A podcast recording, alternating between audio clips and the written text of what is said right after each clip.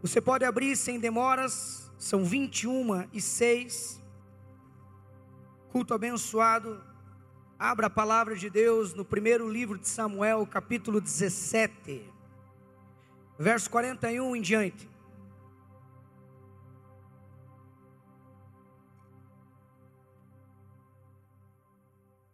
Ninguém mais anda, ninguém mais se movimenta. Aquietamos o nosso coração para ouvir da parte de Deus. Silêncio.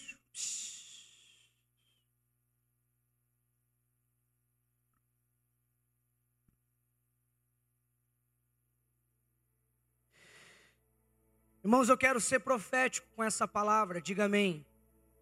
Como eu disse, 24 dias faltam para a conclusão do ano 2019. Nós vamos entrar numa década, e essa década chama-se 2020.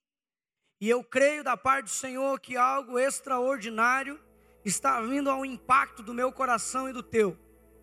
Então, eu sei que quando nós chegamos no último mês do ano letivo, do ano que nós estamos vivendo, nós já estamos aí, de certa forma, largando os bets. Alguns entendem, até no seu coração, e já começam a afirmar não consegui concluir, não consegui fluir, não consegui sonhar, não consegui realizar os feitos muitas vezes. Então eu estou pensando e prospectando nessas lutas que eu tenho que enfrentar a partir de janeiro. Mas eu queria falar, e isso é profético, diga eu recebo, que nos próximos 24 dias você lutará lutas das quais você perceberá o favor e a mão de Deus sobre a tua vida, e gigantes cairão na tua história. Diga aleluia. Primeiro livro de Samuel, capítulo 17, verso 41 em diante.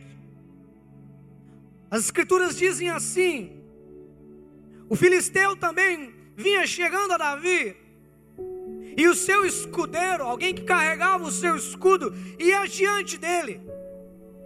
Olhando o filisteu, ele viu a Davi. E segundo a palavra que nós estamos lendo, ele desprezou, porque ele era pequeno, porque ele era moço, porque ele era ruivo e de boa aparência. Disse o filisteu a Davi: Sou por um acaso um cão, para você vir até mim com pedaços de pau e pelos seus deuses amaldiçoou o filisteu ao jovem Davi. A Bíblia diz e prossegue: disse mais, já bastava, né? Amaldiçoou, chamou de feio, chamou de pequeno, de moço, de fracassado. Nós estamos falando aqui de quase 2 milhões e 600 judeus juntos olhando essa afronta e esse vexame. Mas ele disse mais ainda: Venha a mim, jovem Davi, e darei a sua carne às aves do céu e às bestas feras do campo. Davi, porém, disse: Tu vem contra mim com espada e lança e também o teu escudo. Eu, porém, vou contra ti, em o nome do Senhor dos Exércitos, o Deus dos exércitos de Israel, a quem você tem afrontado. Davi também, em uma briga de raciocínio e de argumentos, disse: Hoje mesmo, quando que ele disse, irmãos? Pergunte para quem está ao teu lado quando, diga hoje. Então é hoje o tempo da tua vitória, diga amém. Hoje mesmo, o Senhor me entregará você nas minhas mãos. Eu vou te ferir, vou tirar a tua cabeça e darei aos cadáveres do arraial diante dos filisteus darei. Hoje mesmo. Quando, irmãos? Hoje mesmo as aves dos céus e as bestas feras da terra e toda a terra saberá que há Deus nessa comunidade. E toda a terra saberá que há Deus na PIB de Matinhos. Faça barulho e diga glória a Deus. Saberá essa multidão.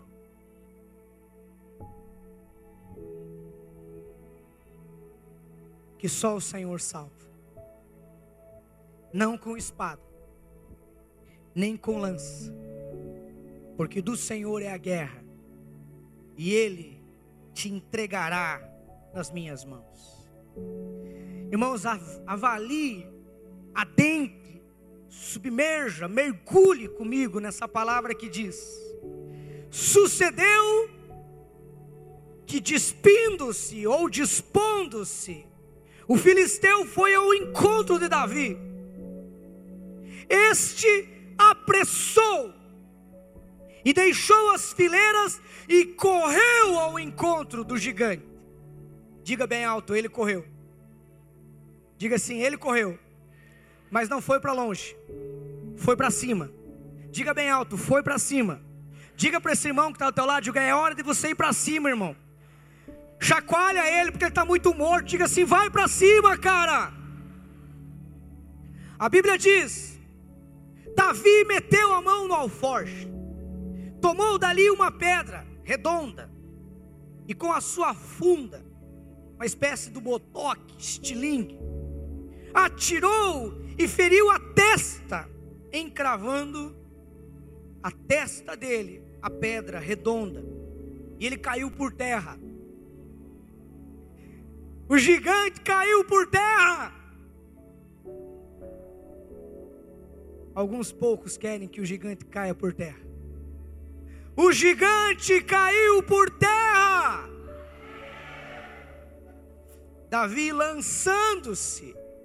Eu gosto de estudar a palavra de Deus no original. Tanto correu quando lançou-se, fala de agilidade, rapidez. Sabe por que, que você não está avançando na vida? Desculpe a expressão, porque você parece uma lesma. E o Senhor quer despertar nesses últimos 24 dias agilidade em você, rapidez, inteligência, capacidade. Vai para cima, acelera. Um dia do favor de Deus equivale a 20 anos de trabalho excessivamente. O que estava acontecendo na tua história e que estava travado, os próximos meses e eu diria, hoje e a partir de agora, se você crê, será apenas segundos aos olhos de Deus. A Bíblia fala que mil anos para o Senhor parece um dia, e um dia parece mil anos. Deus tem pressa com você, pare de ser vagaroso. O que te impede de se dispor a fluir e a crescer nas áreas que você sabe que o Senhor está te chamando? palavra fala que lançando-se sobre ele, tomou a espada, desembainhou, matou, cortou a cabeça dele. E vendo isso, dois milhões e seiscentos judeus acrescentando os inimigos. Os filisteus viu que o seu herói tinha caído por terra fugiram. Levanta a tua mão direita e diga: Eles fugiram. A primeira verdade que eu quero que você guarde no teu coração, receba como uma, uma, um alinhamento, como um destravado o Senhor no teu coração. Quando você se posiciona para matar os gigantes, e talvez um único gigante fará com que você seja tão grande diante de Deus, que os outros inimigos fugirão acerca de vós. A Bíblia fala que quando esse gigante caiu, todos os outros fugiram. Você sabe por que, que existem muitos demônios atacando a tua casa, atacando a tua família? Você consegue perceber a ação maligna, as afrontas satânicas. Mas porque você está letárgico hoje, essa palavra ela é confrontativa. Acorda, desperta tu que dormes. Porque se você se posicionar, se você entender por percepções e por revelação do eterno no teu coração que há um gigante contra você. E você, assim como Davi, agilmente, rapidamente, se posicionar, triunfar, derrubar esse gigante, muitos outros inimigos fugirão, simplesmente pelo fato de saber quem você é em Deus. Hoje eu vim aqui, olhe para mim, apenas afirmar: você é um matador de gigantes. Eu vim aqui falar não quem você vai ser, eu vim aqui lembrar quem você é em Deus. A maior crise que nós vivemos na nossa sociedade é a identidade. Nossa, até então não era, agora doravante é. Ministro de Jovens bem lembrou. Alinhar o coração dessa juventude é entender o dia em que ele nasceu, que foi um dos melhores dias. Mas tão quão importante o dia em que eu nasci, tão quão importante é eu saber o dia para que eu nasci. Na Segunda Guerra Mundial, já falei isso e não corro o risco de se tornar redundante. Os jovens mentiam para os seus pais, mentia errado, eu não estou fazendo uma apologia. Mas eles falavam: nós vamos no boteco, nós vamos jogar sinuca, nós vamos na praia, nós vamos para um final de semana entre amigos. E eles se alistavam voluntariamente. Entravam na guerra oferecendo com 18 anos as suas vidas para lutar por algo maior que eles. Essa geração que vivemos vai para o Facebook dizer palavras me machucam. Nada contra, pinta o cabelo de roxo, pinta o cabelo de azul se vestem estranho. Mas o problema não está em se vestir estranho, em pintar o cabelo, cada um tem o seu estilo. O problema consiste e reside em não saber por que nasceu. E quando eu olho para Davi, Davi está dizendo o seguinte: foi para isso que eu nasci. Esse gigante que se avoluma está afrontando o meu Deus a minha fé, a minha família. Até então os irmãos estavam acuados. Eu vim aqui hoje perguntar para você: você está acuado? Eu vim aqui hoje confrontar você profeticamente com a palavra de Deus. Saia da tua tenda. A tenda é um lugar muitas vezes de murmuração, de medo, de afrontas de tempestades, de medos e de emoções que se misturam, gerando em nós fracasso. É por isso que Deus diz: Abraão, saia da tua tenda. Está muito folgado, há muito queijo, há muita coalha, há muito mel aí. Eu vim aqui hoje, olhe para mim, dizer a você, a essa igreja, a mim mesmo, que tudo o que Deus tem para mim, tudo que Deus tem para você, está além da nossa zona de conforto. Nos últimos quatro anos, Deus fez uma seleção. E a pergunta que eu tenho para você é: você quer conforto?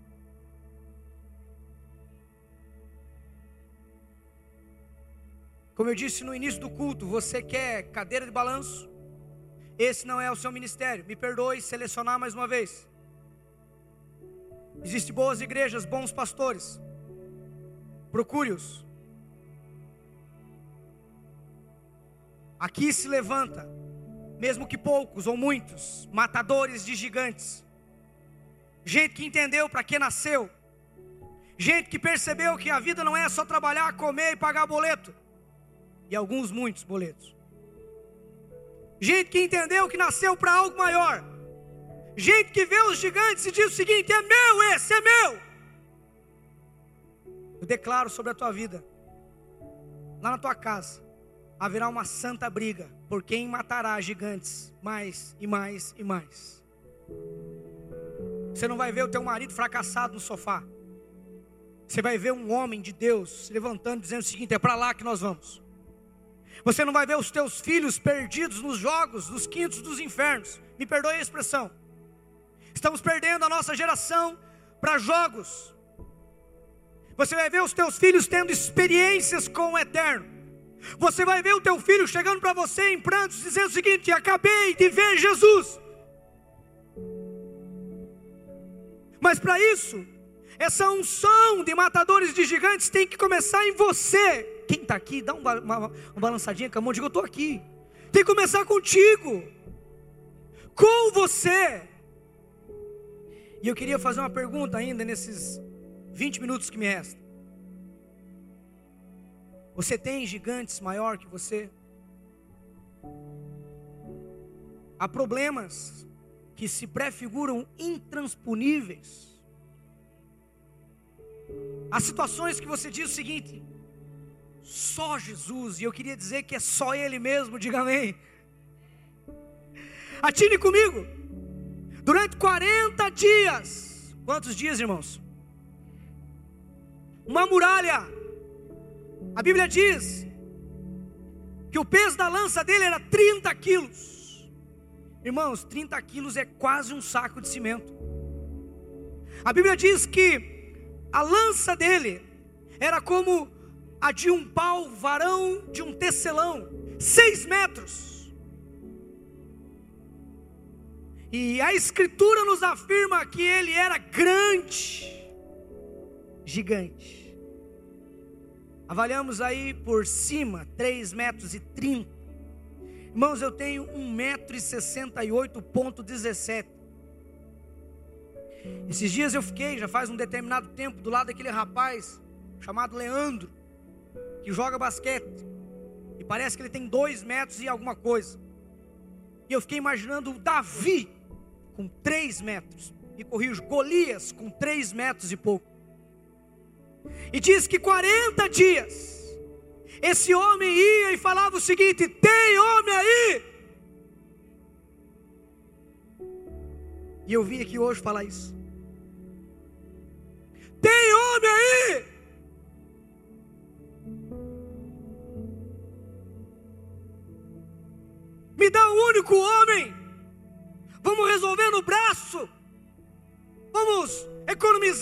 Os artifícios e as estratagemas de guerra. Me dá um único homem. E durante 40 dias não teve um único homem. E eu queria perguntar de novo: olhe para mim. Tem homem aí? Alguns irmãos, sorria para quem está do teu lado, o clima está tenso. Quebre um pouquinho, dê um sorriso para ele. Tem homem de Deus aí!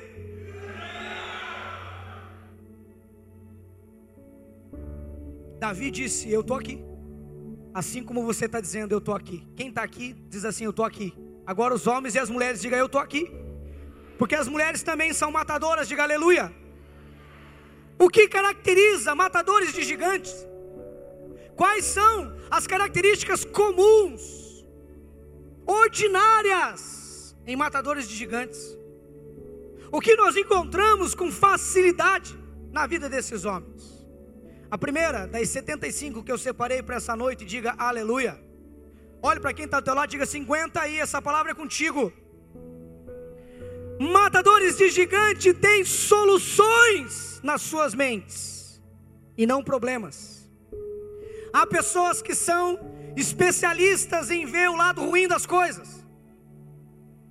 Há especialistas que usam o óculos da crítica são o oposto a matadores de gigante. Pessoas que só vê o lado sombrio, melancólico, negro, escuro, lúgubre, triste. Há pessoas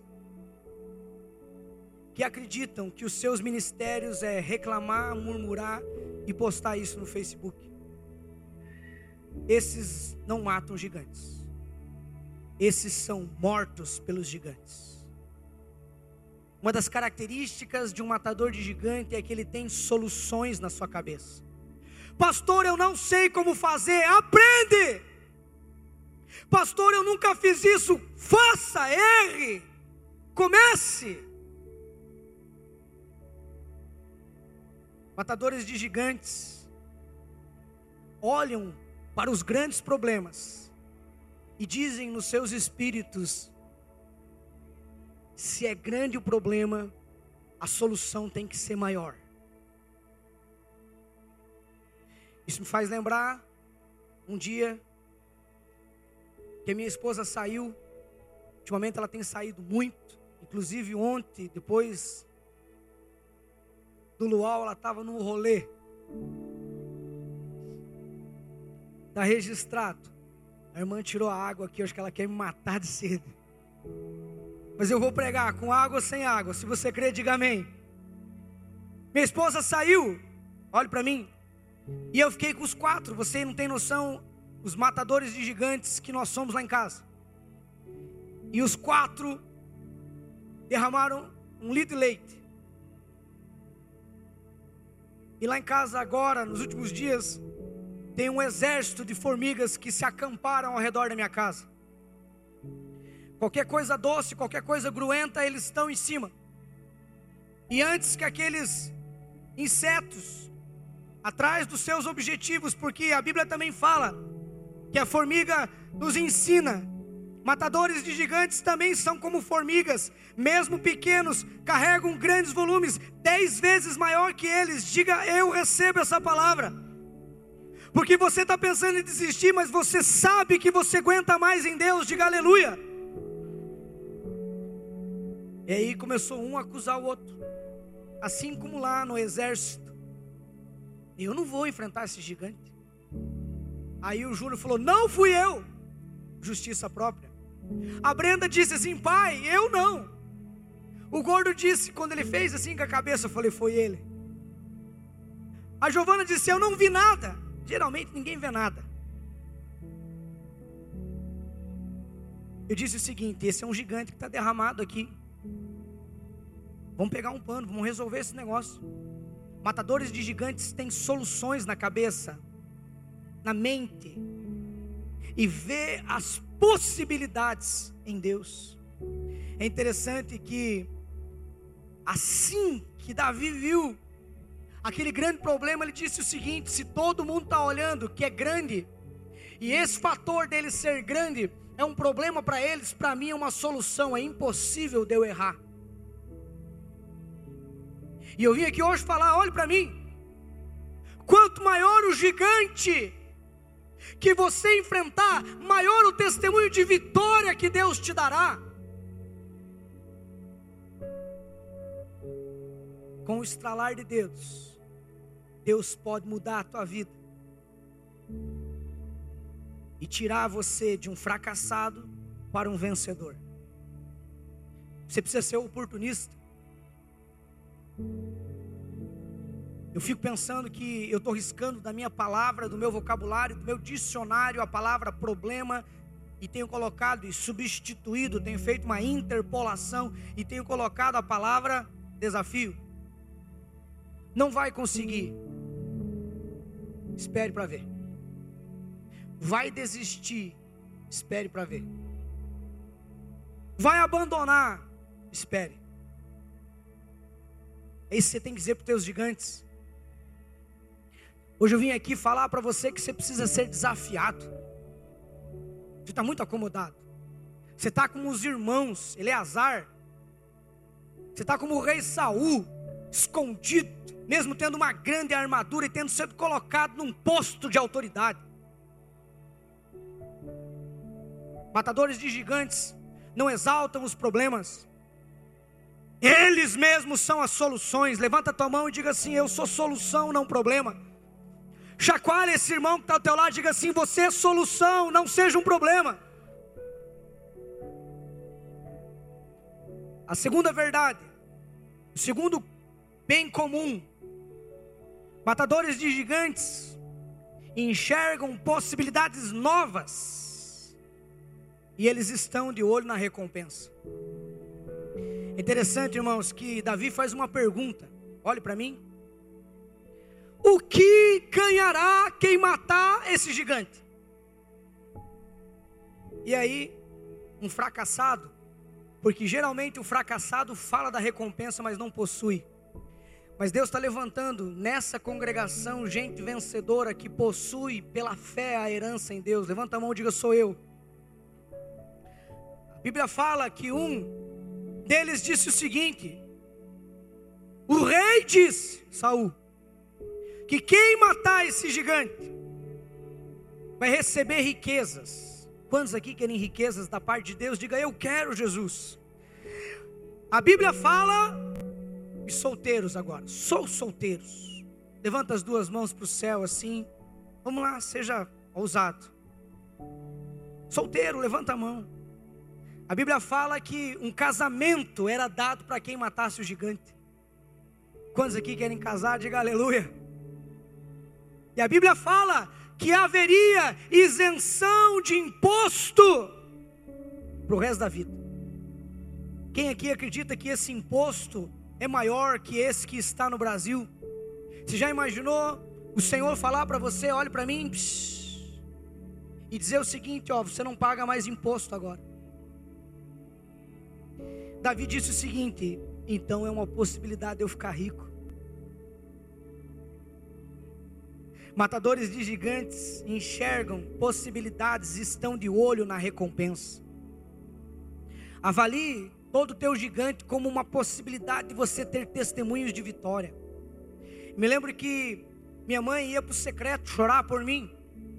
Quem aqui já chorou por alguém no secreto? Dá um sinalzinho. Mamãe chorava e dizia o seguinte, uma oração meio louca, embora Deus a respondeu de outra forma e eu louvo a Deus por isso. Mamãe dizia o seguinte: Senhor, que ele seja preso, Mamãe disse para mim uma vez que chegou a orar para eu levar uma surra, uma tunda das polícias. E olha que interessante. Mamãe dizia o seguinte: se ele for preso, que ele não pegue uma doença, mas se pegar até numa cama, que ele aceite o Senhor. é que você olha assim falando: Meu Deus, essa mulher é louca. Ela enxergou o gigante dela como uma possibilidade. E hoje nós desfrutamos da herança. Louvado seja Deus, porque Deus não respondeu dessa forma, mas Deus avaliou a intenção do coração dela. E hoje eu saí da minha casa para desafiar você. A tua intenção não tem sido pressionada ao ponto de você orar de uma forma louca Matadores de gigantes diz o seguinte: pode ser grande a minha enfermidade, mas o dia em que eu subir naquele púlpito para falar, eu falarei que o meu Deus é o Jeová Rafa, o Deus que cura. Há uma irmã que eu estou desafiando ela a fazer o seu testemunho. Não sei se ela está no nosso meio, acredito que sim. Seu filho passou pelo vale da sombra da morte, o nome dele é Bernardo. Como é que é o nome daquele negócio? que põe aqui o dreno. É isso? Catéter. Esse bicho. A criança disse que comia e saía pelo buraco, correndo o risco de ter uma infecção hospitalar e apodrecer todos os órgãos por dentro. Foram quase que um mês na prova, enfrentando um matador gigante. A igreja se posicionou orando. Aquela mulher, moça, menina, mulher também, se posicionou e disse o seguinte: é uma possibilidade de eu ter um testemunho forte diante de Deus. Já foi curado, está comendo tudo. Deixar ele come o pé da cadeira. A família sabe do que eu estou falando. Você já imaginou? Olhe para mim. Quando esse menino for um pastor, ele pegar o microfone e dizer o seguinte: Eu passei pelo vale da sombra da morte, minha mãe e o meu pai mataram aquele gigante. Vim aqui falar para você: mate os teus gigantes, veja como possibilidade e foque na herança. Quanto mais baixo você está, mais alto Deus pode te levar. Deus só pode levantar quem está caído. Já quem está lá em cima e não dá glória a Deus cai. Mas quem está embaixo e vê isso como uma possibilidade, é levantado nas regiões celestiais e possui pela fé a herança. A terceira verdade que eu quero que você guarde, empreste mais alguns minutos. Culto ia até 10h30 e você reclamava, mas hoje você não vai reclamar, diga amém. E eu não vou até 10h30, diga aleluia. A Bíblia fala que matadores de gigantes se importam, eles não são alheios. O que é, pastor, uma pessoa alheia? Estou nem aí. Existia um hino, um cântico, que era muito cantado em 2000. Era mais ou menos assim: Tô nem aí, tô nem aí. Não era um hino, mas você sabe, e retratou o que eu quis ilustrar. Não é comigo, esse gigante. A família está indo ladeira abaixo, num processo de dívida, atravancada. Não é comigo, não faço parte disso. Gigantes têm se avolumado na tua célula, no teu ministério. E você diz o seguinte: o problema do líder.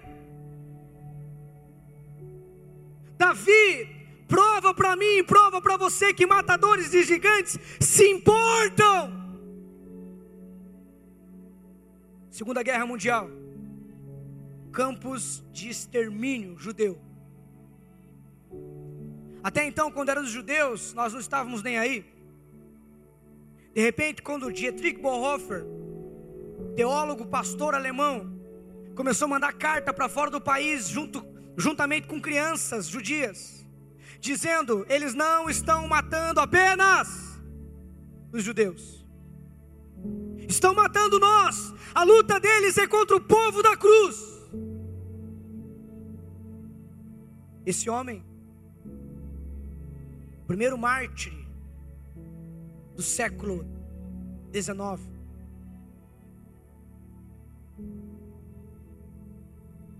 Ele decidiu se importar. Enviou centenas e alguns estimam milhares de crianças para fora do país e foi morto por isso. Alguns campos de concentração, dados são importantes. Avalie, atine e guarde isso no teu coração. O nome do campo: Auschwitz extermínio, 1 milhão e 200 mil pessoas. Belzec, 400 mil pessoas. Zobibor, 170 mil pessoas. Shelmo, 150 mil pessoas. Buchenwald, 30 mil pessoas. Dachau, 55 mil pessoas. Ravensbrück, aproximadamente 30 mil pessoas. Plas Zoe, aproximadamente 9 mil pessoas. Alguém tem que se importar. Matadores de gigantes diz o seguinte: nós vamos reverter essa situação. Nós vamos para cima. Eu vim aqui falar para você que você tem que se importar. É interessante que quem não se importa é cínico. Você já chamou alguém de cínico? O cinismo vem de uma palavra da realidade greco-romana. E o cinismo nada mais é do que uma peça teatral. Tudo faz de conta. Então não é comigo, pastor. Estou em paz aqui, não mexe comigo. Me permita fazer algumas perguntas para você. Você se importa com o teu casamento fracassado? Você se importa em viver pecando os mesmos pecados há anos? Você se importa em permanecer quebrado financeiramente? Há seis meses atrás, Eu falei para Liliane, eu não aceito na minha vida terminar o ano no vermelho.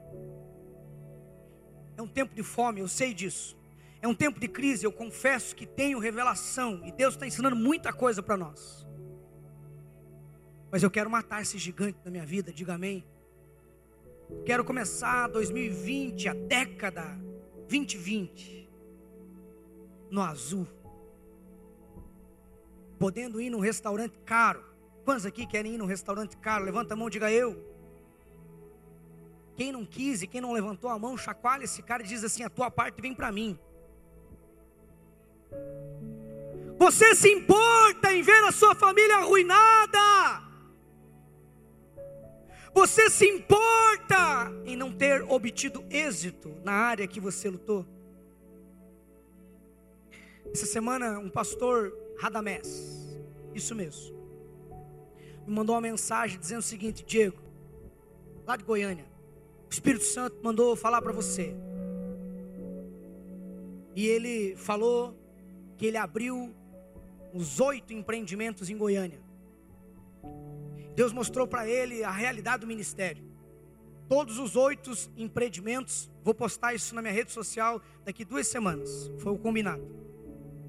Quebraram. E ele disse o seguinte: Isso só me desafia a me levantar, a dar a volta por cima, a me importar com a minha casa. Que para muitos pode ser um fracasso, para mim será um testemunho. Você se importa em viver essa vida rasa espiritualmente? Vai expulsar um demônio e apanha do demônio. Vai receber uma palavra profética, uma palavra de conhecimento, não vem. Você se importa em ficar todos esses tempos, aproximadamente contabilmente, o Brasil e o brasileiro passa 16 horas no WhatsApp e na rede social. Você se importa em não orar, em não jejuar, em não buscar o Senhor como deveria, a despeito disso? Não está na Bíblia, mas deveria. Dessa forma e desse jeito, a Bíblia diz que os discípulos deixaram as redes, passaram a seguir o Senhor. Você se importa em permanecer fracassado e ver os seus gigantes durante 40 dias afrontando, amaldiçoando você, dizendo fraco, frouxo, derrotado. Você se importa em ver a política corrupta? E dizer o seguinte: é tudo assim mesmo, não vou entrar lá, e quando entra, muitas vezes cai nos favoritismos. Você se importa, segundo dados da Unicef, 350 mil, olha aqui para mim, irmã, essa palavra é para você. 350 mil crianças no Brasil são fetiches e objetos sexuais. E você me para abrir uma abençoada de uma célula. Hoje eu falei para Liliane, irmãos, eu estou indignado. E hoje eu vim aqui falar que eu estou com raiva. E eu vim aqui falar para você que se você não ficar com raiva, nada muda. Diga para quem está do teu lado, cara, fique com raiva, raiva, raiva.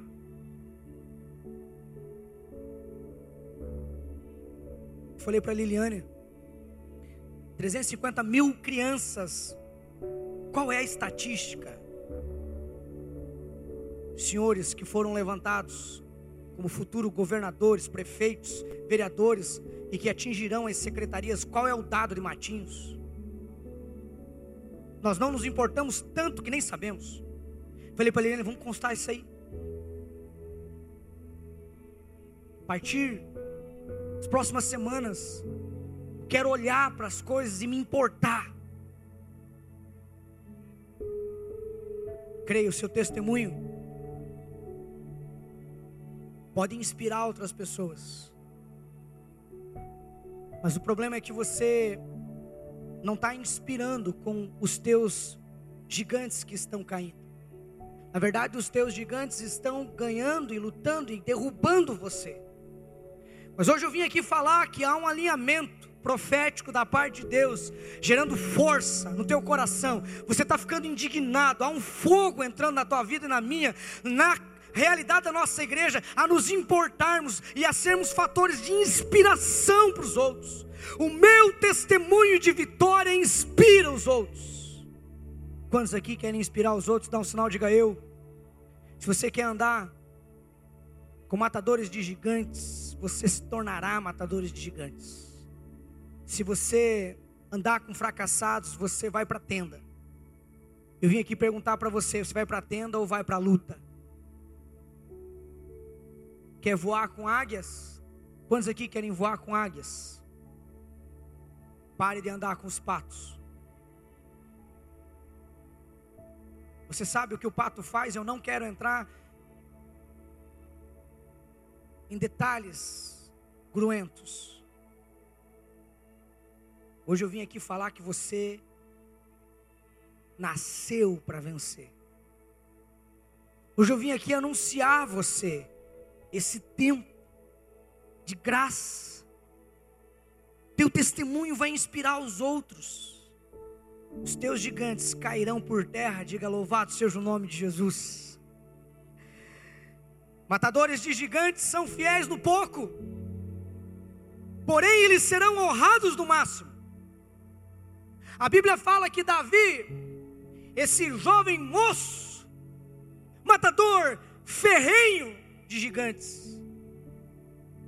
Se tornou uma marca, uma qualidade dele. Mas ele foi fiel no pouco. Ele era fiel na célula dele.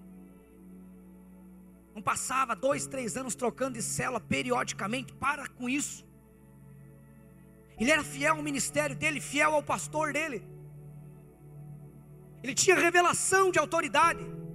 O pai dele disse o seguinte: largue as ovelhas e vá levar uma marmita para os teus irmãos na guerra. A Bíblia fala em 1 livro de Samuel, capítulo 17, o verso 17, que ele chamou o seu guarda, pegou as suas poucas ovelhas, Eleazar diz isso para ele lá, capítulo 17, a partir do verso 20. A Bíblia fala que quem é você para deixar aquelas poucas ovelhas? Mas ele deixou guardada. Matadores de gigantes são fiéis à rotina. É por isso que a célula é no mesmo dia, no mesmo horário. É por isso que antes de conquistar as nações, nós conquistamos matinhos. Nós somos fiéis no pouco. Gente que mata gigantes suporta rotinas.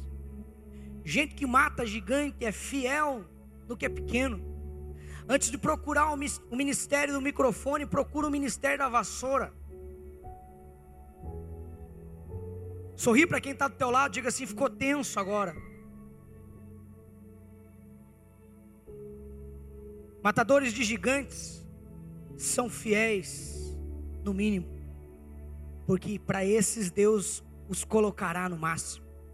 Tem gente que reclama de dar 10% de dízimo. Aperta o cinto aí para você, ladrão e infiel.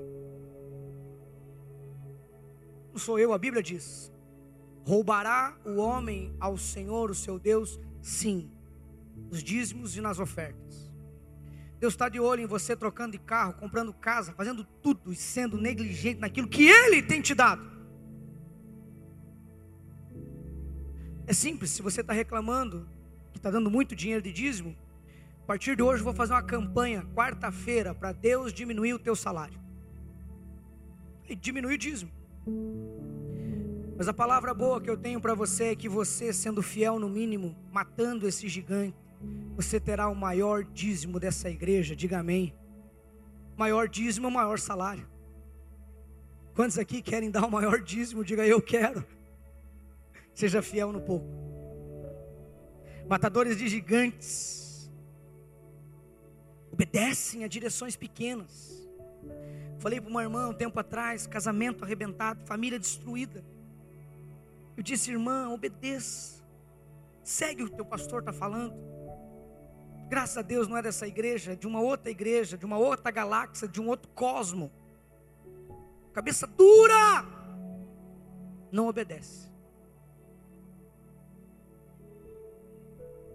Irmãos, 21 anos eu sirvo o Senhor Jesus e estou para lembrar uma vez que eu desobedeci uma direção do meu pastor. Me considero um homem próspero, me considero um matador de gigantes, porque sou fiel nas pequenas direções. A última verdade que eu quero que você guarde é que matadores de gigantes são homens e mulheres de atitudes, não ligam para crítica e não ligam para a opinião dos outros. Você é alguém que liga para a opinião dos outros? Martin Luther King disse se você não quiser ser criticado, apenas respire e ainda vão te criticar porque você está respirando. Você se amoa, você se esconde, você se inibe, você fica introspecto porque alguém critica você. Matadores de gigantes não estão nem aí para que o povo fala, eles tomam as atitudes. O irmão de Davi disse: Vai, menino, moleque, ruivo, pequeno, garoto de 18 anos, volta para casa, cuida daquelas poucas ovelhas, criticou ele. Ele não ligou para isso. Ele foi para cima. Sabe por que que homens e mulheres de atitude conquistam a face da terra? Porque não ligam para a crítica. Essa canção e esse hino, não importa o que vão falar de mim, tô nem aí, tem que entrar no teu coração. Finalizo dizendo que uma evangelista missionária chamada Catherine Kuhlman, um pouquinho antes dela falecer, ela passou o bastão para um homem. E aquele homem, ele foi na sua primeira campanha evangelística, centenas de pessoas. E diz que ele orou o dia todo. Na verdade, ele orou uma semana toda. E na hora que ele foi pregar, ele pregou, o Espírito se moveu, mas ele mesmo chegou e falou: Eu não fluí como deveria fluir, eu não avancei como deveria avançar, eu não toquei as pessoas como deveria tocar. E uma das mulheres que assistia e que era intercessora de Catherine Kuhlman perguntou para ele: O que, que você fez à tarde? Ele disse: Eu orei, orei e orei, e quando subi ao púlpito, orei. E aí aquela moça, muito sincera, disse: Aí consiste o teu erro. Catherine Kuhlman dormia antes da pregação. Porque você pensa que isso é para ser feito em uma única tarde. Catherine Kuhlman dedicou uma vida inteira para isso. Sabe o que eu aprendo com isso? Que o fogo de palha some para alguém que dedica uma vida inteira por isso. Eu vim aqui dedicar minha vida inteira para salvar o Paraná. Não há resquícios de brincadeira no meu coração. Podem difamar a minha casa, podem me difamar, podem falar o que quiser da igreja que eu sou pastor. Deus sabe quem eu sou. Alguns poucos e talvez os melhores sabem quem eu sou. E eu estou aqui para dedicar a minha vida toda por isso. Eu vim aqui perguntar: você está feliz em ter matado um gigante apenas? Vim aqui falar para você em nome de Jesus: isso é um trabalho para a vida toda. Quero que você feche os teus olhos, aonde você está.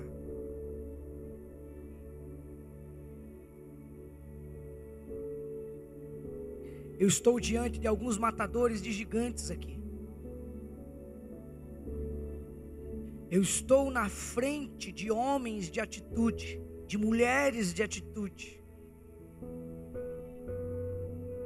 Esse é o público que eu prego. Essas são as ovelhas, esses são os Davis que se levantam.